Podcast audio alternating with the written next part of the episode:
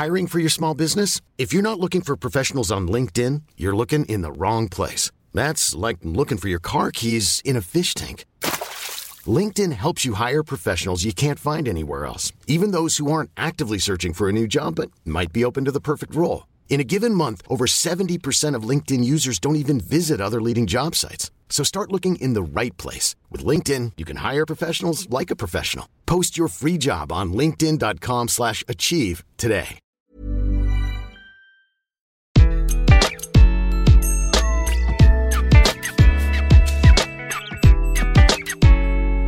Bonjour, je suis Gaël Châtelain-Berry, bienvenue sur mon podcast Happy Work, le podcast qui va vous envoyer de bonnes ondes pour aller travailler.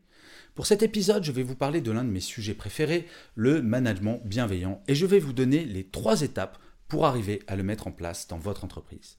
La bienveillance dans le management est une tendance, aucun doute sur ce point. Tout le monde en parle, et plus que jamais avec la pandémie. Beaucoup l'appellent de leur vœu. Mais au final, peu d'entreprises se lancent véritablement dans une démarche globale.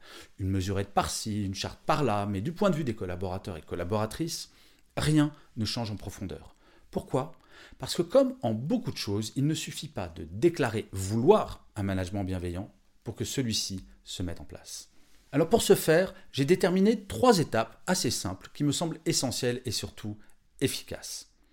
La première chose, c'est de considérer la mise en place de ce management bienveillant comme étant une démarche globale. Certes, chaque manager à son niveau peut agir pour changer son mode de management. Mais il est certain que si le mouvement ne vient pas du sommet de la hiérarchie de l'entreprise, celles et ceux qui agiront ainsi vont passer au mieux pour de doux rêveurs et au pire pour des managers inefficaces mettant l'humain au-dessus de l'intérêt suprême de l'entreprise. En fait, comme j'aime à le dire très souvent, un escalier, ça se nettoie par le haut. Donc la démarche doit être globale et ça doit commencer par le comité de direction qui doit l'affirmer comme étant une priorité absolue pour l'entreprise. La deuxième chose fondamentale, c'est de mettre l'individu au centre de tout plutôt que le groupe. Autant une politique salariale se doit d'être globale et cohérente, autant avoir une démarche pour imposer la bienveillance dans le management se doit d'être radicalement tourné vers l'individu. Être bienveillant dans son management, c'est notamment être empathique, s'adapter à chacun et à chacune, afin que toutes et tous se sentent reconnus comme étant uniques. Certes, les règles communes sont absolument fondamentales en entreprise, comme dans la société. Cependant, il ne faut pas confondre règle commune et conformisme absolu qui nie l'individu dans ses aspirations. La conséquence, si aucun intérêt n'est accordé à cela, plus aucune créativité ni implication. Et oui, chaque personne a des besoins différents et on le voit bien actuellement avec le télétravail. Certaines personnes vont adorer travailler à des horaires normaux, d'autres vont décaler leurs horaires parce que l'individu compte plus que le groupe. Le troisième et dernier point, c'est de mettre la vie personnelle au-dessus ou à minima au même niveau que la vie professionnelle. Le paradigme a changé de façon la plus urgente et qui, paradoxalement, est la plus complexe à traiter, c'est de remettre la vie personnelle à sa juste place. Ceux qui ont plus de 40 ans, comme moi, ont plus de mal pour cela parce qu'on a été élevé par des parents pour qui l'entreprise et leur travail étaient un endroit finalement assez agréable, important, pour ne pas dire central. Les générations Y et Z, les plus jeunes, nos enfants, sont beaucoup plus réalistes par rapport à l'entreprise.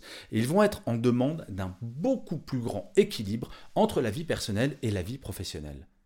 Le plus intéressant avec ces deux générations, c'est que si l'entreprise ne s'adapte pas à leurs aspirations, ils vont changer d'entreprise. Ils ont compris depuis bien longtemps, en observant leurs parents et leur vie professionnelle, que l'entreprise n'est pas nécessairement un endroit sympathique et qu'il est donc fondamental de bien choisir celle à qui ils vont accorder du temps. Bien entendu, les mutations nécessaires en entreprise sont nombreuses à mettre en place, et nous ne sommes qu'au début d'une transformation radicale de notre rapport au travail et à l'entreprise. Il n'est clairement plus possible d'envisager cette dernière comme le faisaient nos parents et nos grands-parents.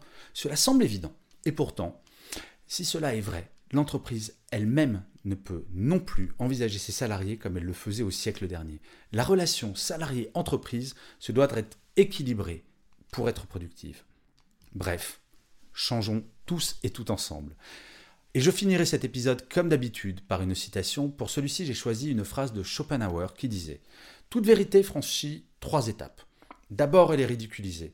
Ensuite, elle subit une forte opposition.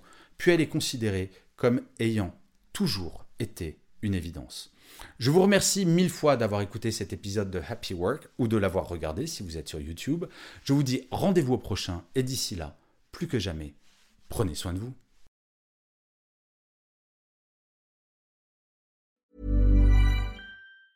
Ever catch yourself eating the same flavorless dinner three days in a row?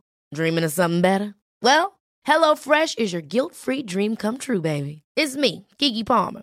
Let's wake up those taste buds with hot, juicy pecan-crusted chicken or garlic butter shrimp scampi. Mm. Hello Fresh.